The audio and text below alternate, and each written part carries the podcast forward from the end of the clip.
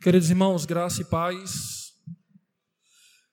Esses dias, lá em casa, no nosso culto doméstico, ah, nós lemos por duas vezes, se eu não estou enganado, o diário de David Brainer, que foi um missionário norte-americano que trabalhou entre os índios.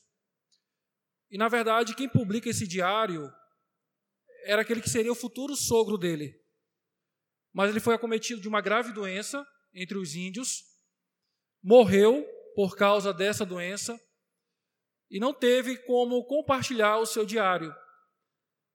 E na verdade, o sonho dele era que esse diário que ele escreveu fosse queimado e não publicado. Porque era o diário que contava do seu nascimento até o seu ministério. Mas os dois primeiros volumes nos chamam a atenção porque ele conta a luta que ele tinha em relação à graça de Deus. E como, apesar de ser um bom homem, de ser um bom religioso, de praticar boas obras, ele precisava da graça salvadora de Cristo Jesus. E lendo com Karina e com os meninos no nosso culto doméstico algumas partes que eu fui separando no livro, e eu recomendo a leitura do livro. Percebemos claramente, irmãos, que a nossa vida cristã, a nossa fé, ela só é possível pela graça de Deus. Independente de toda a nossa religiosidade, das nossas boas obras, dos nossos ritos litúrgicos, se Cristo não manifestar sua graça em nossas vidas, de fato nós não podemos experimentar a salvação. E pensando nisso, nesses dias, eu queria pensar com a igreja sobre o novo nascimento, que entendo que é um assunto importante para todos nós. Para aqueles que já são salvos em Cristo Jesus, para aqueles que de alguma forma se afastaram dessa maravilhosa graça, e também para aqueles que ainda são apenas amigos do Evangelho, mas que precisam confessar a Cristo como Salvador. Então, quero convidar você a abrir a sua Bíblia lá em João capítulo 3. Evangelho de João, capítulo 3, e vamos ler do versículo 1 até o versículo 21. Evangelho de João, capítulo 3, de 1 até o 21.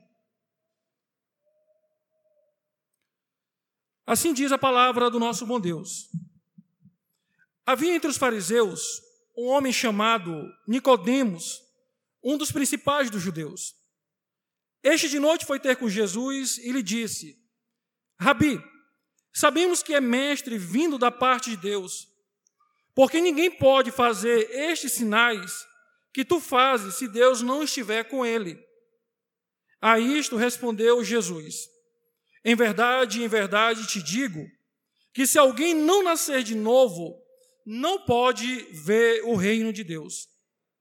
Perguntou-lhe Nicodemos: Como pode um homem nascer sendo velho? Pode porventura voltar ao ventre materno e nascer segunda vez? Respondeu Jesus: Em verdade, em verdade te digo: quem não nascer da água e do espírito não pode entrar no reino de Deus. O que é nascido da carne é carne, e o que é nascido do espírito é espírito.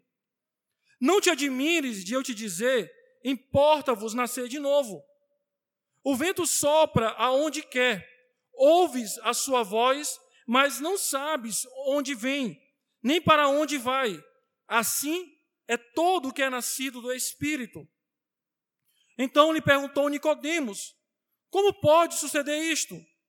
Acudiu Jesus: Tu és mestre em Israel e não compreende estas coisas? Em verdade, em verdade te digo que nós dizemos o que sabemos e testificamos o que temos visto. Contudo, não aceitais o nosso testemunho. Se tratando de coisas terrenas, não me credes, como quereis, querereis se vos falar das celestiais? Ora, ninguém subiu ao céu senão aquele que de lá desceu, a saber, o Filho do homem que está no céu. E do modo por que Moisés levantou a serpente no deserto, assim importa que o Filho do homem seja levantado, para que todo que nele crê tenha a vida eterna. Porque Deus amou o mundo de tal maneira que deu seu Filho unigênito para que todo que nele crê não pereça, mas tenha a vida eterna. Porquanto Deus enviou o seu Filho ao mundo, não para que julgasse o mundo, mas para que o mundo fosse salvo por ele. Quem nele crer não é julgado. O que não crê já está julgado, porquanto não crê no nome do unigênito Filho de Deus. O julgamento é este: que a luz veio ao mundo e os homens amaram mais as trevas do que a luz, porque as suas obras eram más. Pois todo aquele que pratica o mal aborrece a luz e não se achega para a luz, a fim de não serem arguidas as suas obras. Quem pratica a verdade aproxima-se da luz, a fim de que as suas obras sejam manifestas, porque feitas em Deus. Vamos orar mais uma vez, irmãos. Santo Deus, nós queremos louvar o teu nome e somos gratos pela tua palavra. E pedimos mais uma vez nessa noite que o teu Santo Espírito ilumine nossas mentes e corações para que possamos compreender a tua verdade. Pedimos que o teu Santo Espírito, ó Deus, desvende os nossos olhos, para que possamos contemplar as maravilhas das tuas obras. Fala conosco nessa noite, que sejamos edificados e aqueles que ainda não são salvos possam ser o dia da sua salvação. Nós te pedimos isso no nome de Cristo Jesus. Amém. Irmãos, a vivência do ministério pastoral tem me proporcionado ser um colecionador de histórias. Ao longo do ministério, eu tenho convivido com pessoas e assim partilhado de suas ideias, de seus pensamentos, especialmente no que se refere à salvação em Jesus Cristo. Algumas dessas narrativas me levam de forma envolvente a perceber a ação graciosa de Deus em salvar pecadores, assim como eu. Tenho testemunhado, irmãos, homens e mulheres de qualquer classe social, nível de formação e faixa etária, que foram inundados pela maravilhosa graça de nosso Deus revelada em Cristo Jesus. Posso testemunhar de como Deus alcança um homem mora, mora, moralmente correto e também como ele alcança um dependente químico marginalizado e alienado de qualquer moralidade estabelecido na sociedade. Em ambos os casos, os dois reconheceram o quanto eram pecadores, destituídos de qualquer mérito, pobres espiritualmente, mortos em seus delitos e pecados, destituídos da glória de Deus, e que por isso estenderam as mãos, mendigando a graça salvadora que há somente no Redentor. Contudo, irmãos, da mesma feita, os meus ouvidos doem ao ouvir algumas falas de cristãos e não cristãos sobre a sua autoconfiança e justiça própria. Esses, por sua vez, são flagrados em uma meritocracia salvífica, assim como Nicodemos, o personagem do texto que acabamos de ler. Imagino que entraram no reino de Deus ou que galgaram o seu lugar cativo no céu por causa da sua religiosidade ou prática de boas obras. A expressão você merece ou você mereceu se tornou comum em nossos dias, que a usamos até para ratificar a salvação de alguém. Vocês devem lembrar, e esse fato, ele é tão recente, o falecimento do Papa João Paulo II. Lembram daquele homem? Um grande estadista, um grande líder, um homem de uma religiosidade incrível, não quero entrar no mérito do destino da alma daquele homem. Mas, incrivelmente, irmãos, naqueles dias, pastores, cristãos protestantes que confessam a Cristo como Salvador, declararam coisas, no mínimo, estranhas à palavra de Deus. Declarações como: bom, se esse Papa não está no céu, quem estará? Ou, por exemplo, mesmo sendo Papa, creio que Deus levará em conta tudo o que ele fez. E por que, que as pessoas diziam isso? Por alguns feitos daquele homem. Por exemplo, o Papa João Paulo, ele pediu perdão aos grupos perseguidos pela Igreja Católica. Ao mesmo tempo, ele tentou promover aos moldes humanos a paz mundial. E alguns cristãos, alguns teólogos, alguns pastores o declararam como um homem salvo, um homem que estava no reino de Deus por causa das suas obras. Isso é um engodo, irmãos. Isso é uma mentira. Talvez você concorde comigo e ache isso um absurdo dizer que qualquer um pode ser salvo somente pelas obras. Porém, não é diferente de alguém que confia a sua entrada no céu pelo simples fato de ter nascido em um lar evangélico, ou por ter sido criado na igreja, ou por observar alguns preceitos cristãos, ou por cumprir algumas obrigações paramentadas pela comunidade eclesiástica, ou por se achar mais crente que os demais.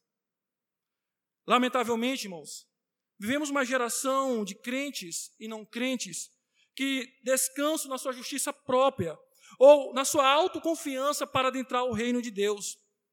Mas aqui se encontra mais uma mentira de Satanás, que se espalha como uma praga em muitas igrejas. O fato de ter pastoreado uma igreja histórica, eu percebi que muitos crentes, irmãos, confiavam a sua salvação, porque nasceram no lar cristão. Confiavam que estavam no reino de Deus, porque foram criados dentro da igreja. Era comum ouvir: olha, eu fui desde os cordeirinhos até a classe de jovens. E como se aquilo fosse um prêmio, um certificado, um carimbo de bom, se eu não estiver no céu, ninguém mais está. A passagem bíblica que acabamos de ler, que está em nosso foco nessa noite, é fundamental, irmãos, para compreendermos que a salvação não é meritória. Ela é a manifestação da graça de Deus através do novo nascimento. A narrativa que tem por personagem Jesus Cristo e Nicodemos mostra o quanto o ser humano é incapaz, inoperante e indispensável na sua própria salvação. Segundo Charles Hyler, um grande pregador da Inglaterra, em suas meditações do Evangelho de João, ele diz: essa passagem começa relatando a conversa entre Cristo e Nicodemos, é uma das mais importantes de toda a Bíblia. Em nenhuma outra parte encontramos declarações mais contundentes sobre o novo nascimento e a salvação pela fé no Filho de Deus. Aquele que é servo de Cristo procurará conhecer profundamente este capítulo do Evangelho o homem pode ignorar muitas coisas na vida espiritual e ainda ser salvo. Mas ignorar os assuntos tratados neste capítulo significa estar a caminho largo que conduz à perdição. O texto em questão, irmãos, vai nos mostrar a grande verdade bíblica sobre o novo nascimento, sobre o agir regenerador de Deus na minha vida e na sua vida. Diante disso, de tantas verdades que o capítulo pode nos ensinar, iremos extrair três sobre o novo nascimento. A primeira verdade, irmãos, que o novo nascimento é uma obra que põe em xeque a nossa natureza corrompida. Acompanhe comigo, capítulo 2, do versículo 23 ao 25, e o capítulo 3, do versículo 1 ao versículo 4. Acompanhe comigo. Diz assim: Estando ele em Jerusalém, Durante a festa da Páscoa, muitos vendo os sinais que ele fazia, creram no seu nome. Mas o próprio Jesus não se confiava a eles, porque os conhecia a todos. E não precisava de que alguém lhe desse testemunho a respeito do homem, porque ele mesmo sabia o que era a natureza humana. Capítulo 3, versículo de 1 a 4. Havia entre os fariseus um homem chamado Nicodemos, um dos principais dos judeus.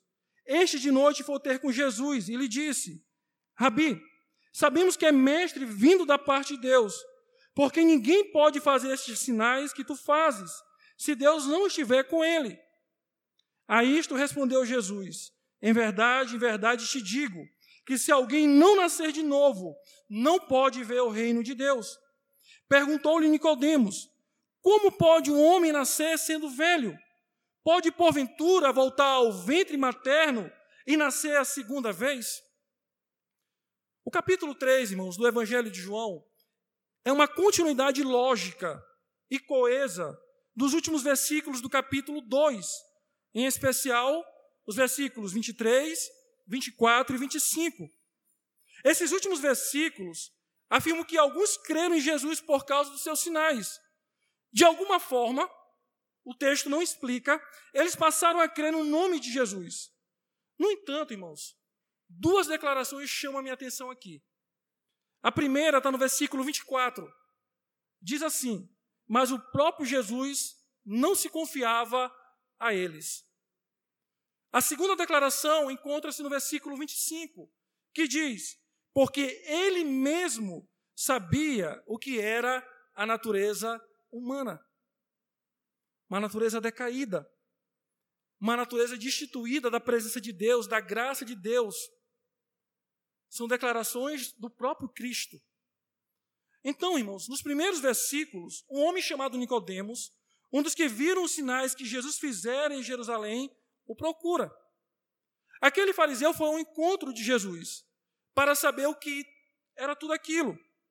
O redentor então aproveita para falar do novo nascimento e desmascarar a natureza corrompida de Nicodemos, que é a mesma de todos os homens. Cristo, naquele encontro noturno, põe em xeque a natureza corrompida de Nicodemos e a necessidade do novo nascimento. Como é que, como é que Cristo então põe em xeque a natureza decaída de Nicodemos e mostra que ele precisa então de um novo nascimento? Primeiro, irmãos, Cristo mostra que Nicodemos havia entendido completamente errado, de maneira equivocada a sua pessoa. Olha o que diz o versículo 2 do capítulo 3. Este de noite foi ter com Jesus e lhe disse: Rabi, sabemos que é mestre vindo da parte de Deus, porque ninguém pode fazer esses sinais que tu fazes se Deus não estiver com ele. Observem aqui, irmãos, a forma de tratamento que é dispensada por Nicodemos em relação ao Salvador. Para Nicodemos, de forma respeitosa, Jesus Cristo era apenas um mestre. Nada mais do que isso. Mesmo depois de todos os sinais que foram realizados em Jerusalém. Ele, um homem conhecedor da lei, notável entre os judeus, não consegue enxergar o Messias na sua frente. Ali se encontrava um homem com uma falsa profissão de fé, que apesar de sua declaração solene e entusiasmada, foi tratado por Jesus como alguém completamente incrédulo. Interessante, irmãos, que se você observar o Evangelho de João, no encontro com Nicodemos, Nicodemos chama Jesus de mestre. Com a mulher samaritana, Jesus é chamado de homem, depois de profeta e por fim de Messias. Com o cego que ele cura, inicialmente ele é chamado também de homem, depois de profeta e por fim de Cristo, o Messias.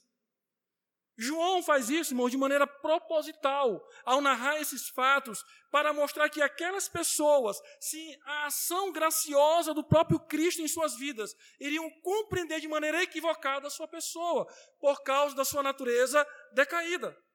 É por isso, irmãos, que aqui não há uma profissão de fé verdadeira. Quando Nicodemos chama Jesus de rabi, ele apenas está denunciando a sua cegueira espiritual ao ponto de não reconhecer Jesus como o Messias, mas apenas como mestre qualquer.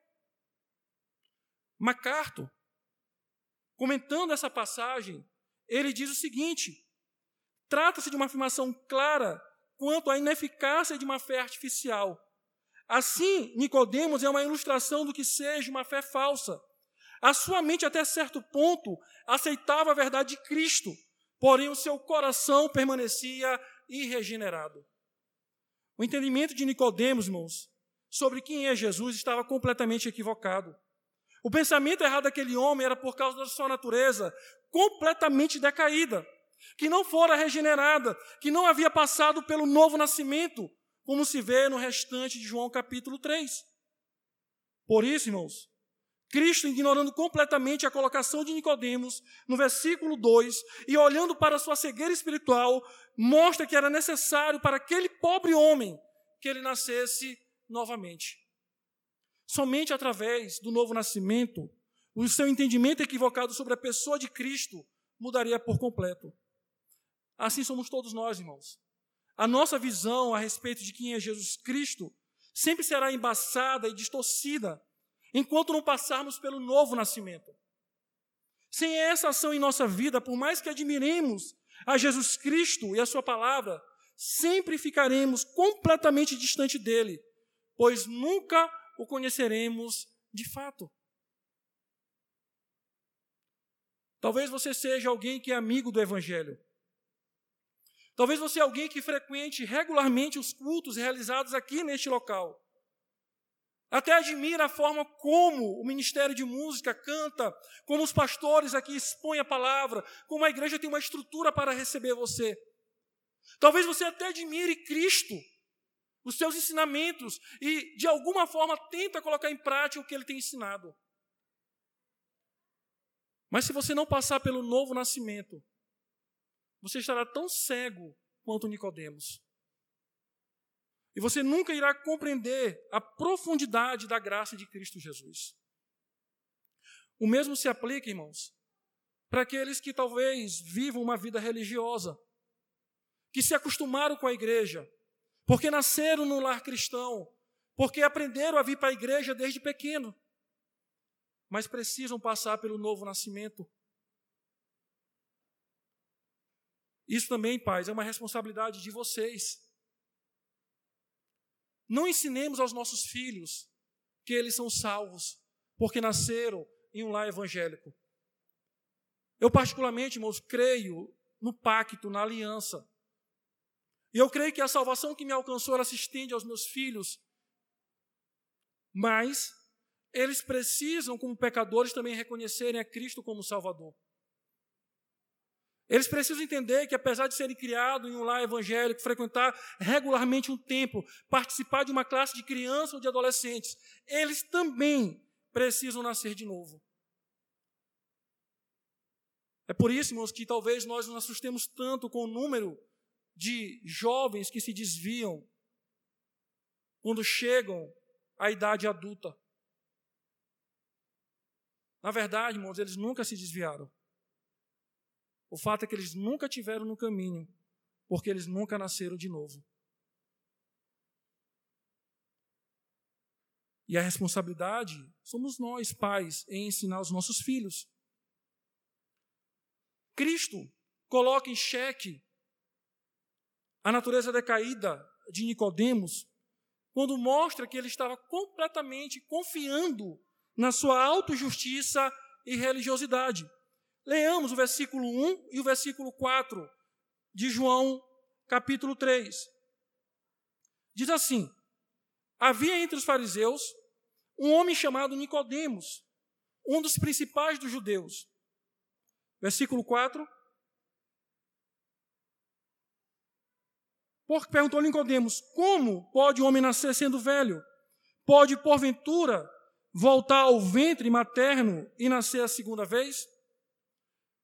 Irmãos, quando lemos uma narrativa bíblica, tanto no Antigo quanto no Novo Testamento, existe algo que devemos atentar, que é a forma como os escritores bíblicos descreveram os personagens, pois esses são apresentados com algumas informações que interessam o propósito do narrador.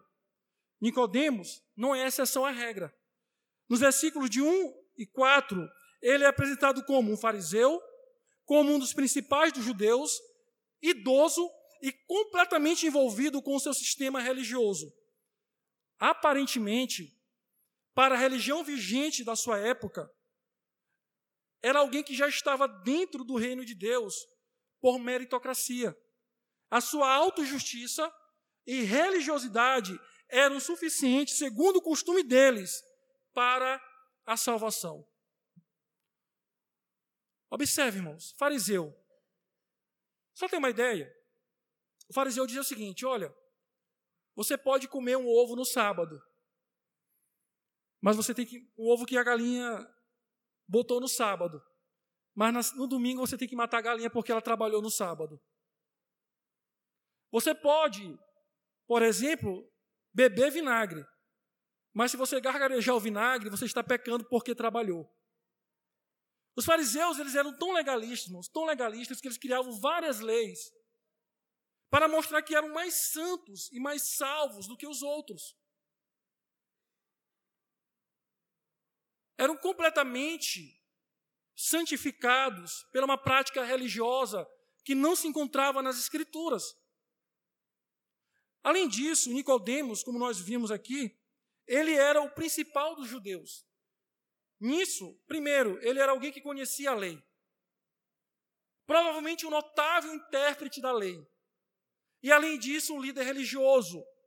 Esse termo que é colocado aqui em João capítulo 3, quando diz que ele era um dos principais dos judeus, é porque ele fazia parte do sinédrio que era o conselho de Jerusalém, que governava Jerusalém e julgava as causas civis e religiosas de Jerusalém. Ele se assentava no templo de Herodes. Além disso, irmãos, Nicodemos, ele estava completamente envolvido com o seu sistema religioso. O fato dele ir a Cristo à noite era medo de retaliação. Em João capítulo 9, nós somos informados que todos aqueles que confessassem a Jesus como Cristo seriam expulsos da sinagoga.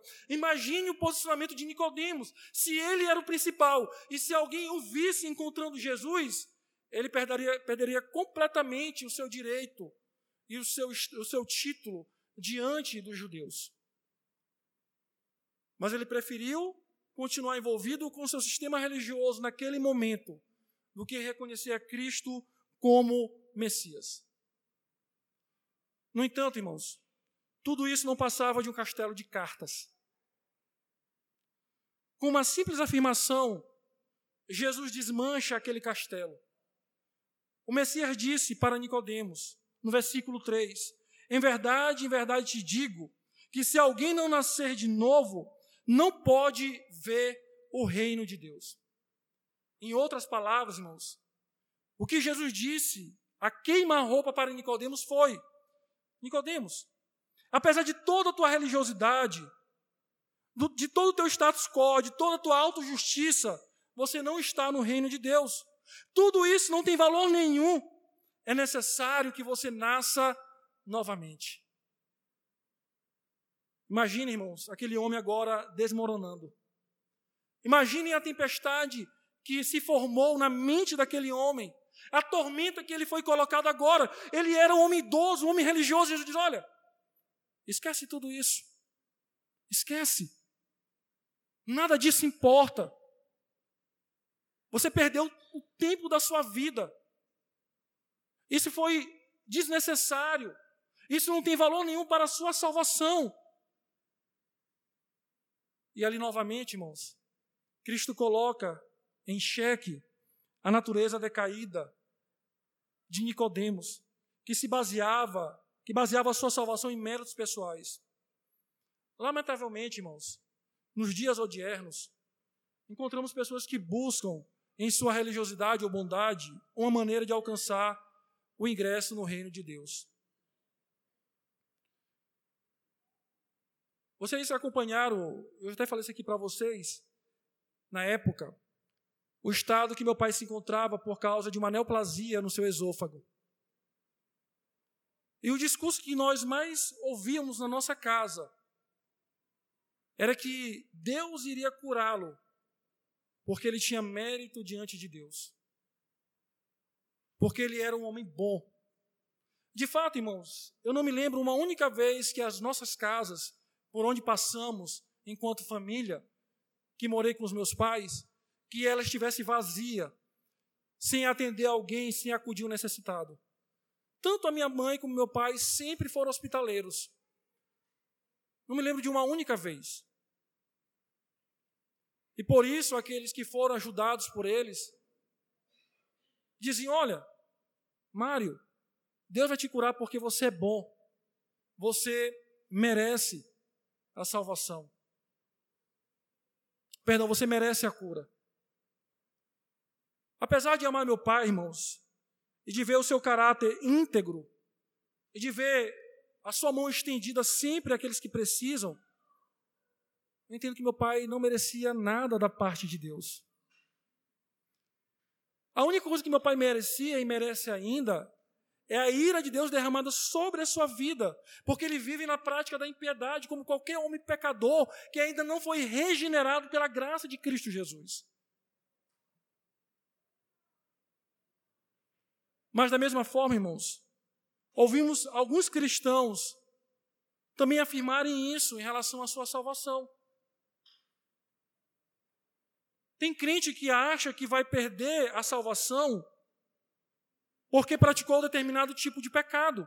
Por outro lado, tem aqueles que acham que vão galgar um caminho a mais, um degrau a mais na salvação, porque simplesmente são mais assíduos no culto, contribuem mais com ofertas e dízimos, participam mais dos trabalhos da igreja, ou porque leem mais a Bíblia e oram mais.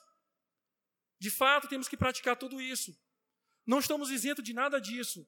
É uma ordem divina. Mas tais, tais práticas espirituais, irmãos, não nos garante a salvação, não nos dá um lugar mais perto de Deus. Somente a graça de Cristo Jesus. Somente o novo nascimento pode nos garantir, de fato, um lugar no reino de Deus. Conversava com os meus filhos esses dias sobre dois assuntos no nosso culto doméstico. Meditamos um dia em Gálatas capítulo 2, versículo 19 e 20. Não sou eu mais que vivo, mas Cristo vive em mim. Eu dizia, Tito e Atos, nós não podemos confiar na nossa, auto, na nossa autojustiça. Nós não podemos confiar nos nossos méritos para continuar no caminho de Cristo Jesus.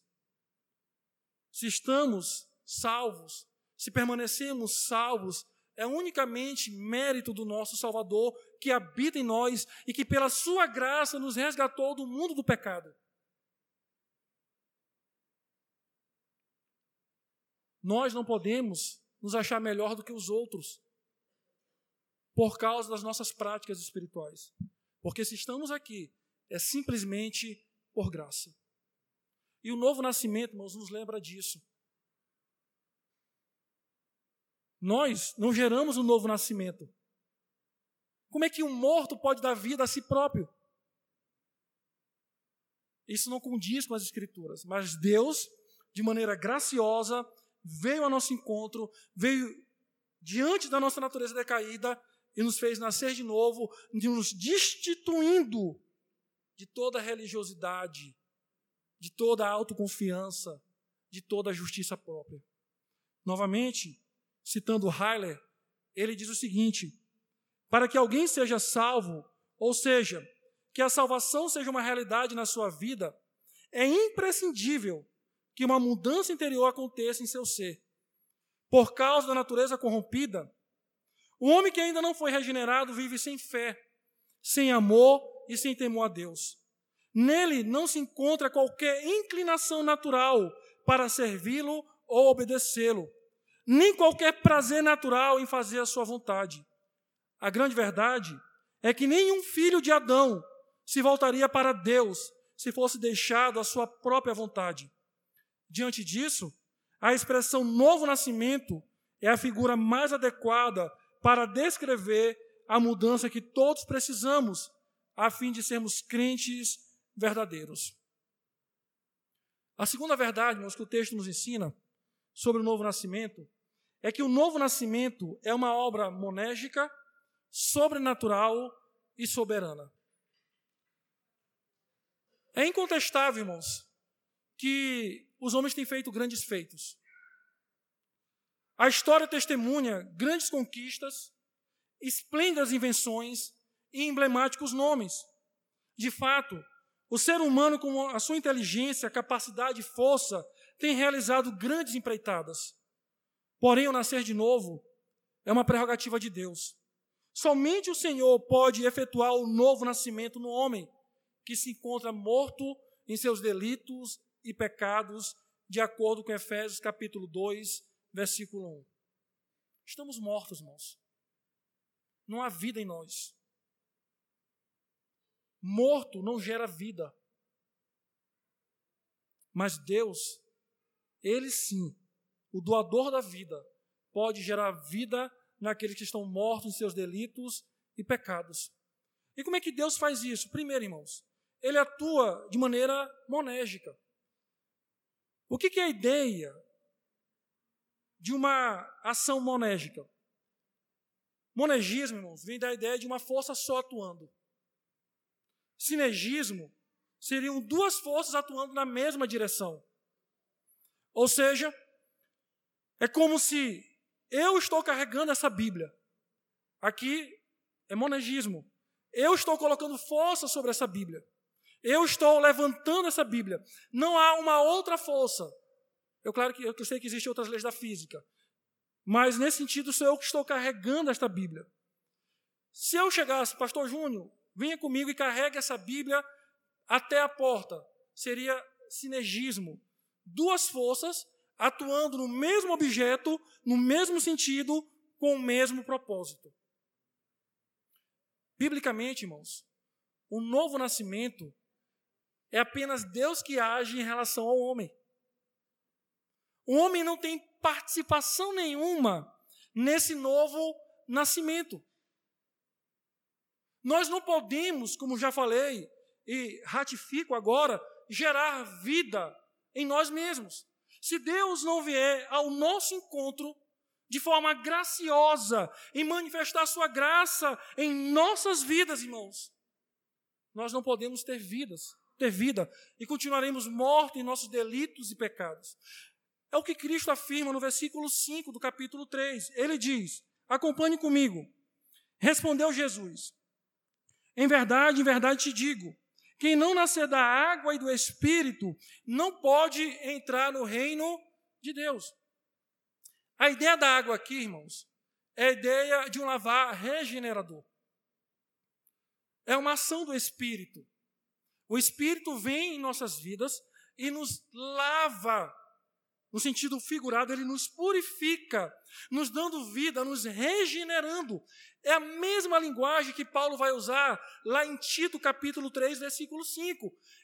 Interessante, irmãos, que tanto no versículo 5 de João, capítulo 3, como lá em Tito, capítulo 3, versículo 5, quem é regenerado, quem sofre a ação, não é o espírito, mas o homem, o homem pecador. Nós nos encontramos numa posição passiva e não numa posição ativa, e nem médio passiva, porque poderia dar a ideia de que o homem teve alguma participação na salvação. E Cristo diz: não. O novo nascimento é uma obra exclusiva do Espírito de Deus que vem ao encontro do pecador operando em sua vida. Isso é algo maravilhoso, irmãos. Imaginem o que nós somos de acordo com Romanos capítulo 1, de acordo com Romanos capítulo 3, de acordo com Efésios capítulo 2, versículo de 1 a 10. Olha como Paulo descreve a nossa natureza. Olha como somos pintados pelo apóstolo que foi inspirado por Deus, destituído de qualquer bondade, de qualquer interesse nas questões divinas, de qualquer anelo por Deus. Somos pecadores, que ofendem a um Deus santo. Mas esse Deus, de maneira graciosa, ele veio ao nosso encontro. E nos resgatou, irmãos. Glória a Deus por isso. Porque não dependia de nós, mas unicamente dessa graça monégia que veio ao nosso encontro. Segundo, irmãos, esse novo nascimento que nós experimentamos, ele é sobrenatural. Olha o que diz o versículo 6. O que é nascido da carne é carne, o que é nascido do espírito é espírito. Agora, olhem comigo o versículo 13. Ora, Ninguém subiu ao céu senão aquele que de lá desceu, a saber, o Filho do Homem que está no céu. A ideia de ser sobrenatural, irmãos, é que, primeiro, que foi necessário a encarnação de Cristo. Foi necessário que Cristo viesse ao nosso encontro de maneira sobrenatural. E nada mais sobrenatural neste mundo, irmãos, do que o nascimento do nosso Redentor. Você consegue me explicar como é que ele foi gerado no ventre de uma pecadora? Você consegue me explicar como um Deus, filho, sem limitações, passou a habitar em uma estrutura de osso e carne? Bom, irmãos, eu não consigo. É algo que excede completamente o meu entendimento. Entender como o Espírito de Deus envolveu aquele ventre ao ponto de Maria não contaminar Cristo com a sua herança pecaminosa. Mas em Lucas somos lembrados que o Espírito envolveu aquele ventre de tal maneira que protegeu o Deus encarnado para que ele não herdasse o pecado de Maria é algo sobrenatural. Mas Cristo diz: Olha, eu estava no céu, mas eu vim de lá, e eu posso falar a respeito disso, eu posso falar sobre o novo nascimento e dizer claramente para vocês que sem esse novo nascimento sobrenatural, não há salvação. E essa mudança, irmãos, sobrenatural, ela acontece no nosso interior. Como de fato nós somos transformados pela graça de Deus.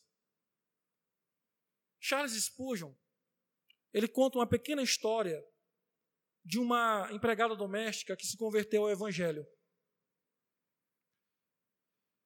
E aquela mulher então foi discipulada e chegou o dia da sua entrevista para o batismo. Ela é colocada diante dos pastores da igreja, dos presbíteros da igreja, e algum pastor faz uma pergunta em termos teológicos. Ele diz: Minha irmã, a senhora passou pelo novo nascimento? Aquela irmã simples, com uma linguagem simples, sem muitos estudos, para um pouco e pensa e diz: Olha, eu não sei direito o que o senhor perguntou. Talvez eu não saiba responder nos termos que o Senhor deseja que eu responda. Mas antes de me converter, quando eu ia para a casa de alguém, eu tinha o hábito de pegar a sujeira, varrer tudo e colocar debaixo do tapete e não jogar fora. Depois que eu me converti, eu nunca mais fiz isso. Sabe, irmãos, essa história é simples, ela ilustra claramente o que o novo nascimento, de maneira sobrenatural, realiza no ser de um pecador. Os homens estão em busca de reforma, de tentar mudar a vida, de melhorar a vida, de ser um pai, uma mãe, um esposo, uma esposa, um filho melhor. Tentam, pelas suas próprias forças, essa transformação mas somente de maneira sobrenatural haverá essa mudança na sua vida. Enquanto você tentar, você não vai conseguir. Mas no momento que você nascer novamente, você então passará por isso. E por fim, queridos, nesse, primeiro, no segundo argumento, o texto diz que de maneira soberana. Olha que diz o versículo 8. O vento sopra onde quer, ouves a sua voz, mas não sabe de onde, de onde vem, nem para onde vai, assim é todo o que é nascido do Espírito. Geralmente esse texto aqui, irmãos, ele é usado para missões. Para dizer que o Espírito envia para onde ele quer. Mas é uma inferência errada. Porque o texto não está falando de missões, o texto não está falando de envio de missionários, mas unicamente da operação soberana do Espírito de Deus na vida de quem Ele quer. Ou seja, A operação para o novo nascimento, irmãos, não é uma escolha do homem, mas é uma escolha graciosa de Deus. Lembram de Lídia, a vendedora de púrpura, lá em Atos? Que Paulo então sai para orar e encontra aquela mulher na praia. E Paulo então começa a pregar, e o Espírito de Deus então abre o coração de Lídia para que ela possa compreender aquela verdade e ela se converte. Ali, irmãos, Lídia passou pelo novo nascimento de maneira sobrenatural. Por isso ela compreendeu a mensagem do apóstolo Paulo. Lembram em Atos capítulo 17, quando Paulo já está chateado, desistindo da cidade de Corinto, porque ninguém se convertia, ninguém queria aceitar o evangelho, Paulo já estava pensando em ir embora, e quando de noite Deus diz: Paulo, não vá, não temas, ninguém vai te fazer sequer um mal. E te digo mais ainda, Paulo, eu tenho um grande povo nesta cidade. O que Deus estava garantindo, irmãos, para Paulo, naquele momento, que ele agiria de maneira soberana sobre a vida dos eleitos, para que eles pudessem compreender a verdade do Evangelho e se convertessem a Cristo Jesus. Isso é graça, irmãos. Porque de maneira soberana, Deus agiu em nossas vidas. Deus agiu na vida de cada um de nós. Lembrem, agora, tente trazer na memória como foi a conversão de vocês, o dia que vocês se encontraram com Cristo. Talvez para aqueles que não nasceram no lar evangélico, para aqueles que não compartilharam de uma fé desde criança, isso seja muito mais evidente o entendimento de que Deus veio de maneira soberana e operou em nossas vidas.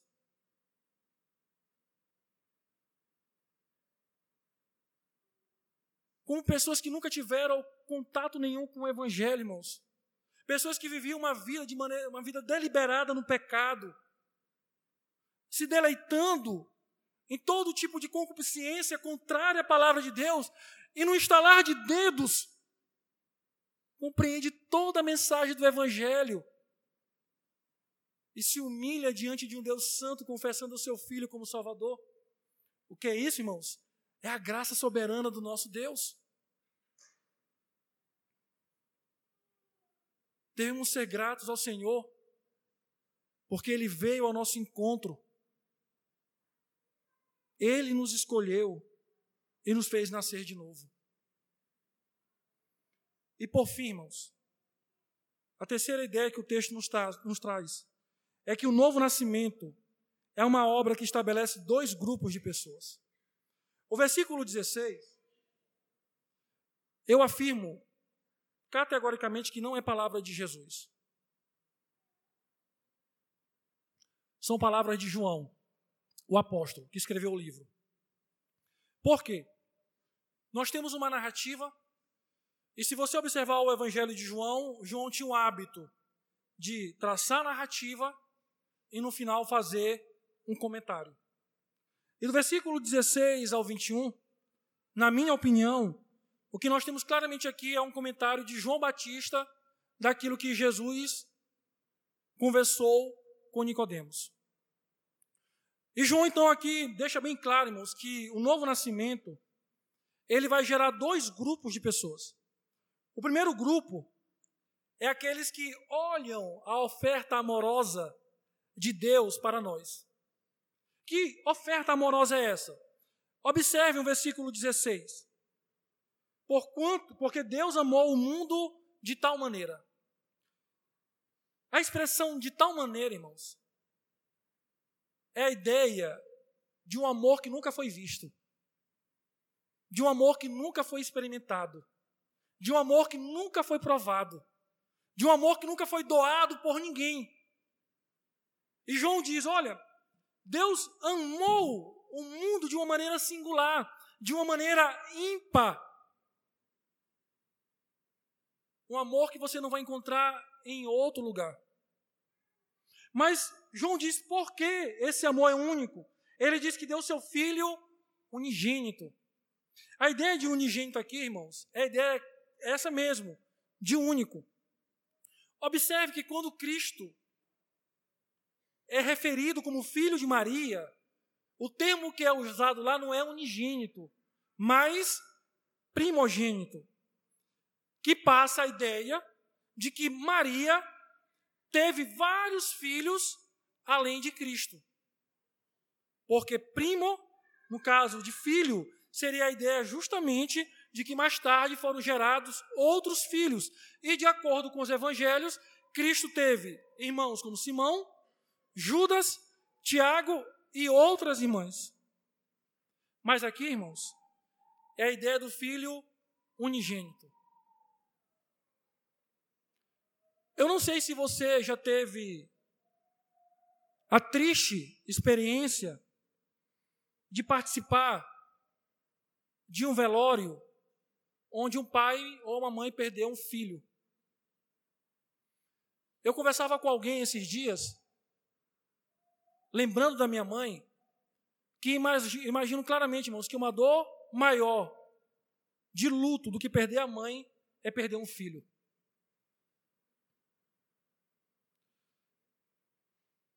E eu já tive experiências como essa. E você vê pais inconsolados porque perderam um filho amado.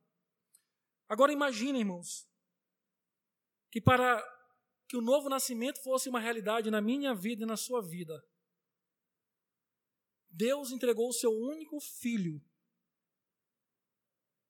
o seu unigênito, o seu amado, sem pecado, para morrer em nossos lugares. Em nosso lugar, perdão. Oramos hoje por aqueles jovens adolescentes que perderam a sua vida naquela tragédia no CT do Flamengo. E muitos se colocaram no lugar dos pais.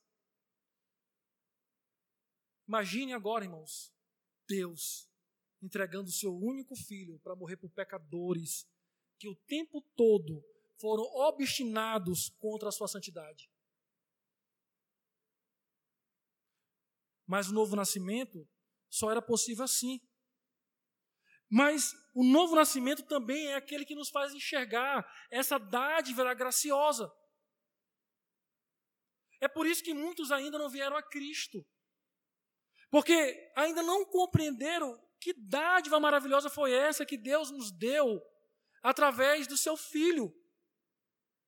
E ele diz claramente: para que todo que nele crê não pereça, mas tenha a vida eterna. Ou seja, irmãos, o novo nascimento cria um grupo de pessoas que não está mais condenada, que não está mais sobre a ira de Deus e que experimenta o amor divino agora.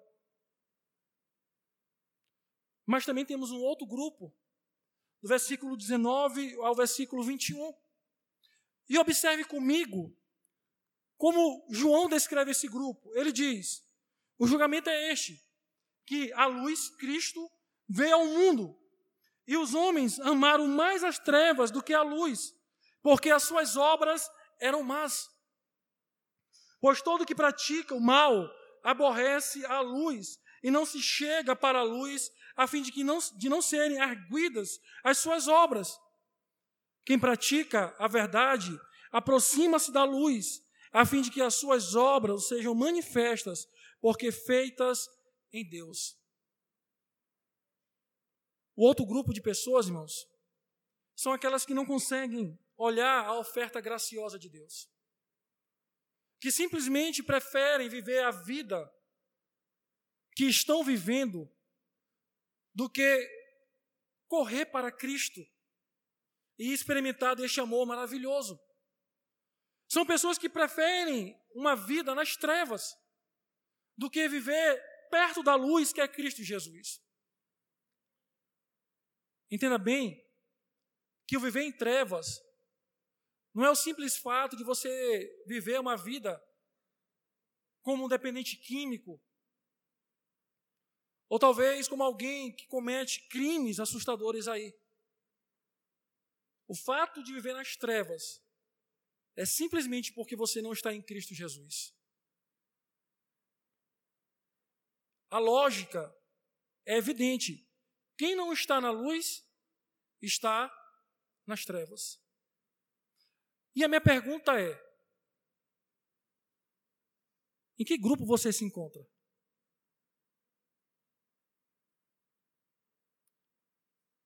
Se de fato Cristo operou no seu coração, se você nasceu de novo, se foi regenerado pelo poder de Deus, se você confessou a Cristo como Salvador, você se encontra na luz. Você está em Jesus. Todavia, se apesar de toda a pregação do Evangelho que você já ouviu, de toda amizade que você tem com o Evangelho ou com uma igreja local, com um convívio com outros crentes, mas continua postergando a sua decisão a Cristo, dois fatos são reais na sua vida. Primeiro, você ainda não nasceu de novo. Segundo, você continua nas trevas. O que você deve fazer é reconhecer a necessidade que você tem de Cristo e aceitar a oferta graciosa de Deus, o seu amor Cristo morreu, irmãos, para salvar pecadores.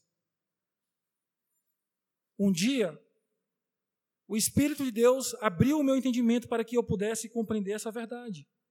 Aqui nesta igreja, nesse templo, neste local, num domingo como este. A minha oração é que Deus também possa abrir o seu entendimento hoje que ele possa gerar um novo filho para ele hoje. E que você não se encontre mais nas trevas, mas na luz que é Cristo Jesus. Esse é um desafio para você que frequenta aqui, ou que frequenta uma igreja, ou que pela primeira vez nos visita hoje. Você precisa entender sobre isso. Você precisa aceitar a oferta graciosa de Deus. Também é para você, talvez, que nasceu num lar cristão, que foi criado na igreja, e que até aqui tem apoiado a sua salvação na sua religiosidade, em seus pais, no legado deixado por eles. Mas você também precisa, assim como seus pais, confessar Cristo como Salvador. Entender que precisa passar pelo novo nascimento. E para nós, irmãos, que já entregamos a nossa vida ao Salvador, porque Ele operou em nós o novo nascimento, que sejamos eternamente gratos, eternamente gratos ao nosso Senhor. Que a nossa vida seja uma expressão exata de louvor a Deus pela nossa salvação